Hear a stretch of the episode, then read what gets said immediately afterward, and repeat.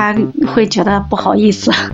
带一个防水的鞋套，这个真的是太有必要了。不知道怎么劝好，走也不是，留也不是。如果你喜欢我们的节目，想参与我们的群聊，可以添加微信 cheese radio c h e e s e r a d i o 加入我们的微信听友群。同时也感谢你把我这行说来话长推荐给你的朋友们。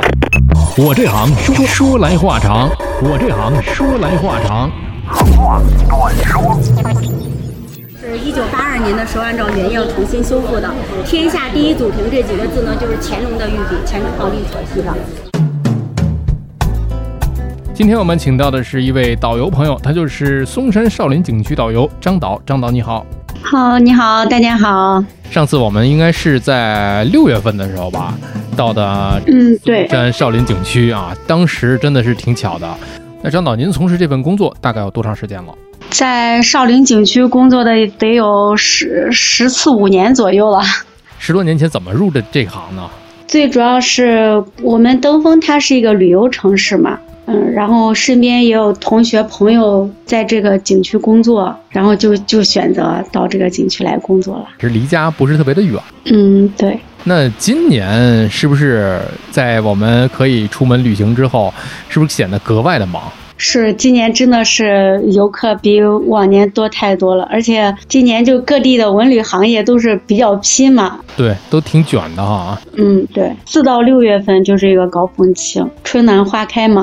啊，对对对，那现在这几个月呢，又不是特别的忙吧？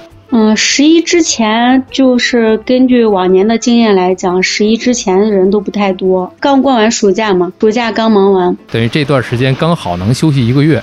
嗯，差不多，在这个少林景区能带一趟两趟这样子。那要是多的情况之下呢？比方说我们这个长假来了，那每天就是大量的游客这种涌现的时候，那每天会多到多少对游客？假期来讲，这个游客可能他在景区停留的时间就比较较短，因为人多嘛。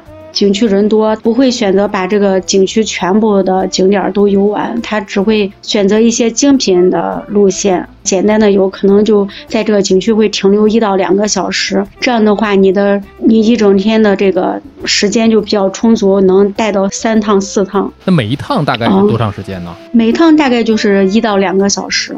就是对假期来讲，人们可能就匆匆忙忙想要多看几个地方嘛，有的地方多，它可能会在一个景区停留的时间就比较短。对，是这样的，因为上一次我们从少林景区走了之后，我们要找了一辆车，然后去的是郑州。因为本身对于在职场当中的青年人来说呢，假期挺难得的啊。今年确实想用有限的假期去更多的地儿玩，所以每一个地方呢给予的时间呢，停留的时间并不是很长，所以总是想哎打卡式游玩，我来了，然后走一走，看一看，然后我要去下一个地方了。太有限了，可能借着请个年假或者两天年假，借着六日。但是呢，这个有的时候，今天我们在收集一些听友的提问的时候，确实也是发现有很多的朋友啊，其实并不是对于景区的导游非常的熟悉。你包括我们之前在一些个博物馆啊、一些展览馆啊看展，嗯，我们也会找一些啊讲解员。来跟我们进行讲解，那这里面就有一个问题了，就是今天我们在讨论的这个问题啊，您哥跟我说的这个讲解员和导游的这个问题。那张导，你给我们讲一讲吧，就是景区导游，就是您现在的这份工作的这个称号，对吧？那跟讲解员还有导游，我们普遍意义上来说，这个导游，呃，这三者都有什么样的一个区别呀？嗯，首先就您说的这个讲解员，讲解员他可能就是您说的像在博物馆呀、海洋馆呀馆内的这种室内工作者，他就只负责这个在这个室内场馆讲解。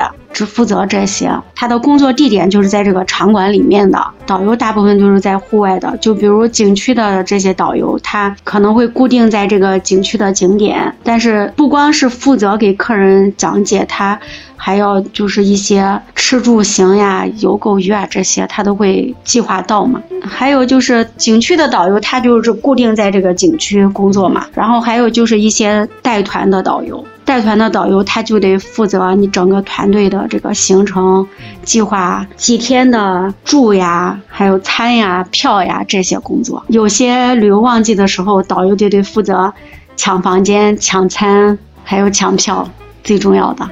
景区的导游也可以称为是地接导游，专门接待散客，也可以接待一些带团的导游，比如带到这个景点了，他不负责讲解，然后交给景区的导游来讲解，这些都可以。也就是说，讲解是景区导游的一个工作之一。嗯，对，也会更丰富一点。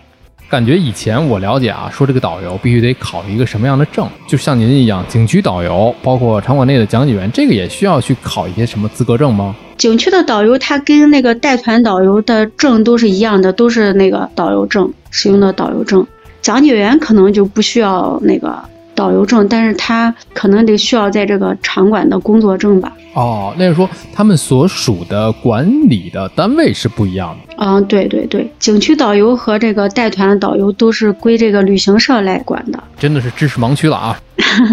讲解员可能他属于他场馆内的，只要是称为导游的，他都得有使用这个导游证，都得要考这个导游证，都得挂靠旅行社嘛。你如果不挂靠旅行社的话，不允许你自己在外面就是私自揽活呀、接待游客呀这些。景区要对像您这样的景区导游，呃，来负责吗？你在这个景区工作，肯定要服从这个景区的一些管理嘛。双管，两个单位啊，对对对。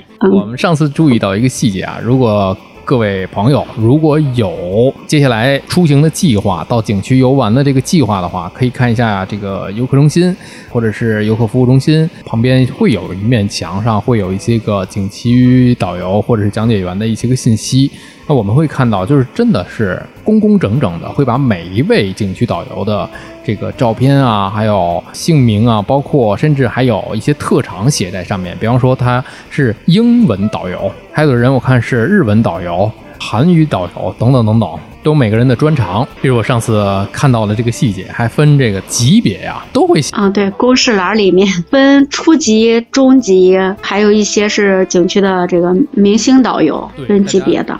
可能这个明星导游啊，我不知道景区怎么划分，但是现在可能很多的朋友在一些个社交媒体上会看到一些个，就是确实是能叫得上名字来的一些个明星导游，对，自己的 IP 已经做出来了。那作为导游来说呢，都需要哪些个职业素养呢？就是有很多朋友会关心如何成为一位景区导游。景区导游他其实跟带团导游遵循的基本上都是一样的，就是尊重的游客的一些风俗习惯呀、宗教信仰呀。毕竟你我工作的这个景区它是一个宗教场所嘛。还有就是提醒游客、告知游客这个地方的风俗习惯，还有在旅游当中的一些文明行为呀这些。就是大家非常的关心，说每一个咱们的这些个景点，每一个点位上的这些个信息，是不是都要倒背如流？也不用说倒背如流吧，但是你应该有的历史背景呀、文化特色呀、建筑风格呀这些当地的民俗文化，你最起码都得知道。而且这个每一次的这个讲解，就是把每一天走两遍或者三遍，会有很大的一个重合度，是吧？对你讲解的内容基本上都是一样的，都是在重复的。但是你每次遇到的客人都不一样，每次你讲解的这个感受都是不一样的。因为是带着游客去游览，所以呢，就是你的这个讲解对象，他的脾气秉性啊，他的这个知识文化背景啊。都不一样，所以他给您这边呈现和反馈出来的一些个问题，好像也都不一样，就跟老师讲课一样。看似每一堂课我们的教案都差不多，但是呢，底下的学生会提出来各种各样不同的问题。就是游客会跟你互动嘛，再加上旅游过程当中本来就是比较轻松的嘛，可能就互动多一点，你每一趟都会给你带来不同的体验，也是在互相学习当中吧。张导太谦虚了啊，太谦虚了。那现在的这个，我们作为景区导游的这些讲解词，较以往来说啊，因为您也知道，就是现在大家获取信息的途径太多了，嗯，这个短视频呐，还是像我们现在的这个播客呀，就获取信息的这个方面千千万万，所以，呃，对于您的这个讲解的整个的过程来讲，较之前，呃，您这十几年觉得在哪些地方会有变化？变化最大的是什么？变化最大的就是，就像您说的，现在这个自媒体比较多，提前都会做一些攻略嘛。你可能你讲的这些东西，他可能之前做攻略的时候都已经了解过了，所以现在也是在不断的学习当中。你可能要多方面的，你不能只讲这个地方的一些历史背景，你还得结合它去延伸的这种东西啊。就是不能像是以前的那种百度百科的那种。是是是，以前大部分导词都是背的，现在你可能去平时不带游客的时间，同事之间也会讨论，旅行社也会组织给我们学习。这里面我有一个问题，就是假如说我们请了张导来讲解，那还有一些个游客呢，在你身边是蹭听的那种，大家就是 这这现在都知识付费嘛，那可能会有白嫖啊，这这这也避免不了，可能会跟着蹭听，这种您肯定是遇到过。如果是这种情况来讲的话，你一般会怎么处理？基本上是你每次带的游客当中，到这个地方做讲解的时候，都有人在听。你就大大方方的讲，没事，他听就听嘛。有可能他只听了你讲到这一个地方，他会非常感兴趣。有可能他就会问你，啊，我们也需要一个导游，让你给他叫一个导游。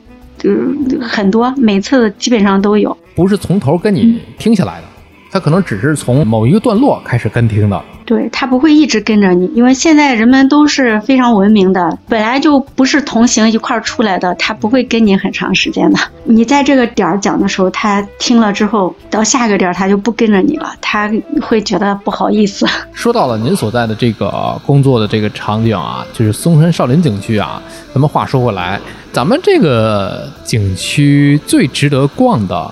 是不是就是少林寺是一个，是吧？那除了少林寺，还有没有其他比较值得逛的地方呢？嗯，少林景区它整体是嗯比较分散的一个景区，这个所有的点儿都比较分散，不是集中在一个地方。少林景区里面包含的有少林寺常住院，有塔林，还有这个一些自然景观，就比如这个后山的五乳峰上那个达摩洞呀。嗯，当然这些都是需要爬山的。还有就是比较有名的这个嵩山的三皇寨部分，三皇寨区域也是在这个少林景区之内的。特别是喜欢自然景观的这个嵩山的三皇寨是非常值得一去的。就是每一天，就当时我听您说，确实是每一天的，尤其像在大自然的这种景区里面啊，每一天的工作也是充满了变数啊。就是你也不知道接下来我带团上去了，但是遇到了一些个问题的时候，有一些个备案或者是我们的这些呃急救措施了，是吧？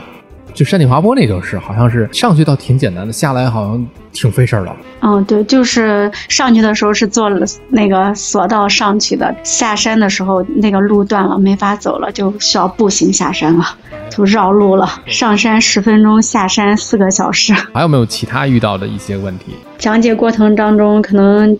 讲一些就是风俗习惯了，还有比较有意思的，在少林景区的就是那个树上有很多小洞，都是被人们抠的，冲着少林功夫来的。哦，我知道了，就是在进这个少林寺院子的时候，哦，当时我记得您说过，就这个树，有好多人问是不是这个师傅们去练这个二指禅、一指禅练的戳那洞，嗯，但我记得您当时说的并不是，是是是。都是因为都是崇拜这个少林功夫嘛，到那儿都想感受一下。嗯，就是说到这个少林景区啊，呃，如果大家还是想趁着假期去嵩山少林景区的话，大家需要做哪些个准备工作呢？就现在目前的这个季节而言，目前就来说还正常，但是你要碰上节假日，就比如十一吧，最大的问题就是堵车。如果是您是自驾的话，就建议你可以。多年的经验啊，就是建议您把车导航到市区的停车场。少林景区它其实离市区也很近的，二十公里左右吧。这样你会避免这个堵车的问题。到市区找个停车场停好车之后，然后再乘坐当地的交通工具，就比如公共汽车呀，或是出租车呀这些到景区。这样的话，你可以节省你的时间，就避免堵车的问题。啊，因为据我们上次这个目测而言啊，好像像嵩山少林景区，它的公共停车场的这个车位也并不是那么的多，是吧？就是因为现在它要启用这个新的这个游客中心嘛。少林景区建了一个新的游客中心，节假日的时候可能会启用这个新的游客中心。最主要还是一个分流的问题，嗯，停车场不够用嘛，景区停车场不够用，要分流。那现在嵩山少林景区的温度大概是一个什么样的一个温度啊？温度现在就是二十度左右，这几天主要一直有雨。有雨，哎，对，说到这个下雨，就是十一的时候一定出行一定要注意看天气预报。如果是有雨的话，建议带一个防水的鞋套，这个真的是太有必要了。因为我们是室外工作者，这个遇到下雨天，这个如果你的鞋子湿了之后，真的是非常难受的。常备的啊，包括夏天像我们去的那个时候，防晒的工作是要做足的啊。因为我看您这个同事和您都是每人手持一把太阳伞。这是必备的，嗯，对，室外工作必备。另外呢，就是如果去的话，因为人很多嘛，大家需不需要在网上提前预定呢？这个门票啊，比方说什么这个讲解啊之类的。讲解的话，提前预定可以；就是门票的话，不需要提前预定，因为它是随买随用，不用预定。那个演出，如果是想要看那个晚上的演出的话，可以提前预定。来河南必看的一场演出，音乐大典嘛，禅宗少林音乐大典。我们错过了什么？主要你你是没在这儿停留，你如果在这儿停留的话，肯定要看晚上那个演出的。哦，那个演出是在整个景区内是吧？嗯，不是，它不在少林景区之内，它是在离少林景区九公里的地方，它不属于少林景区，它是山间实景场地演出。下次来了可以去看一下，下次可以留足充足的这个时间啊。我们还有一些呃听友呢啊。听说了张导要给我们来做客这期节目的时候啊，呃，也征集了听友的一些个提问啊。来看这第一位朋友叫做乐乐乐乐，他说景区导游需要考证吗？讲解过程中发生过什么有趣的事情吗？呃，需要考证。刚才这个确实是我说了啊，这个跟导游的这个是一样的，对吧？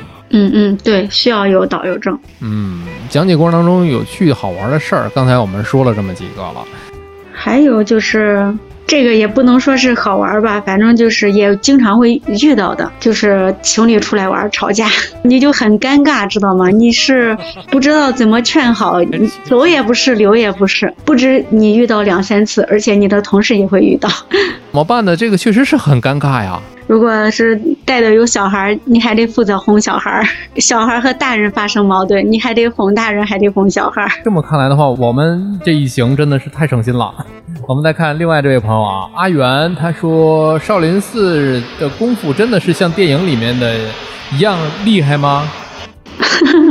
电影里边他可能加了有特效，飞檐走壁啊那种，现实当中不是的。我们其中有一个环节就是看少林寺的这些，看那个武术表演。对，嗯，那那个武术表演都是实打实的吧？对，都是真功夫，硬气功。当然，电影呢，它是艺术作品啊。大家不能用艺术作品去跟现实的这个情况去相提并论啊！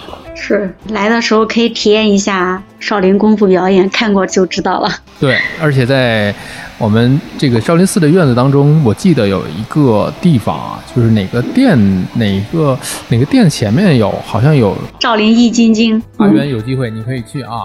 另外这位朋友翻说，景区讲解会不会很无聊啊？刚才我们讲到这个事儿了，就一直重复同样的一个故事，一样的情节，不会无聊。每次你带的客人都很有趣，都是一种新的体验，在自己的工作当中去找寻、发现一些生活的美啊。夏天这位朋友说，讲解员是有编制的吗？需不需要考公考编？这个应该没有吧？导游是归于旅行社，挂靠在旅行社是吧？那其实是不是就是场馆讲解员要看他的单位了，是吧？对对，看他的工作地点了。嗯，我们再来看另外这位朋友是你很哇塞，他说，嗯，不讲解的时候你们都在做什么？在这个工作之外需要了解多少知识？有的游客会拓展提问吗？嗯，办公室里面大家一起聊聊天，聊一些今天带的客人问你的什么问题啊，发生了什么比较奇葩的事情，大家都在一起聊聊八卦八卦。就有的时候，像刚才他的第二个问题非常好，就是在讲解之外需要了解多少知识，游客会拓展提问吗？会，也会有，因为你有时候你带一些就是教授呀这种老师级别的。他们会提问一些就是你涉及不到的这些问题，会延伸的问题，你可能会回答不上来，互相学习一下，请教一下嘛。知识可能是无止境的。对对对。另外，这位芒小果也是我们的迎宾部经理，他说，《封神》这部电影当中啊，哪吒的扮演者吴亚凡小朋友当时是少林武校的学生，佛家弟子去演道教角色，这种他的师傅会同意吗？嗯，首先他武校的学生，他只是学生，并不跟宗教有什么联系，他只是学生，就是学武的学生。我们登封武校挺多的，武术之乡嘛。武校有二十多家呢。你看，最后我们再来讨论这么一个我想提的一个问题啊。刚才也是我们一开始说的，现在很多的导游啊，包括很多的讲解员啊，呃，都会有自己的这么一个啊个人 IP 打造出来了。张导后面有没有想过自己也要做一些可以把自己的内容啊、知识啊去做输出的一个网络平台的一些内容？有这种想法，但是可能会没有时间和精力。嗯，因为每个人的生活节奏都不太一样，嗯。嗯，但是现在景区包括呃这个您的同事啊、领导啊，也都会鼓励大家吧？嗯，会有，我们有同事做这个，可能就是比较活泼一点的，可能性格外向一点的。对对对，嗯，因为有很多的听友还在说呢，他说，因为最近有这个像是有很多网上性格测试，内向外向吧，大家都说啊，我内向，我不太敢请导游或者讲解员给我讲解。然后我们当时就跟他说，我说你这个不用担心，人家是职业的啊，人家是专业的，不管你什么样的性格，哪怕你不跟人交流，人家能给你讲。对对对，嗯，就你是你我在我们讲解当中也可能也会有遇到就是全程都是你一个人在说话游客不会给你互动一下。你讲你的他盯着你听但是他不会跟你互动也会有这样的游客。其实我觉得最好的互动就是你讲。完了